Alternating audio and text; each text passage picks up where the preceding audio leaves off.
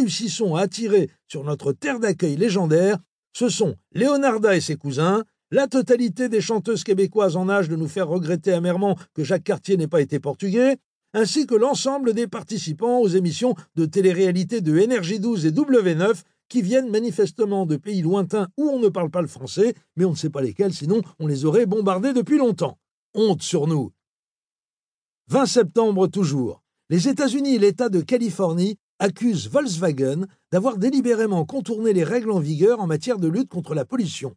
L'Agence fédérale de protection de l'environnement américaine affirme que le groupe allemand a équipé ses modèles diesel Volkswagen et Audi des années 2009 à 2015 d'un logiciel permettant de contourner les tests d'émission de certains polluants atmosphériques. Je me fais immédiatement la réflexion suivante. Et dire que pendant des mois, nous avons eu comme Premier ministre un type qui roulait dans un vieux combi Volkswagen. La planète a dû prendre un bon degré de température supplémentaire rien qu'à cause de lui. Born to be wild.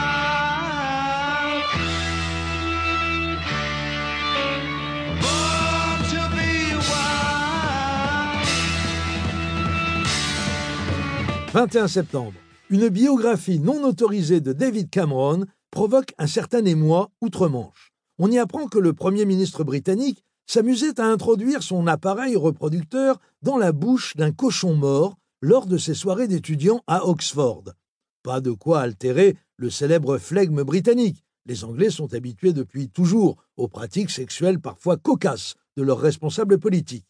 Vous y croyez, vous? Ce foutu rosbif mettait sa teub dans des têtes de cochons décédés et on ne lui dit rien, alors que nous, on pourrit la vie à Hollande parce qu'il a la cravate de travers. Avouez que c'est injuste.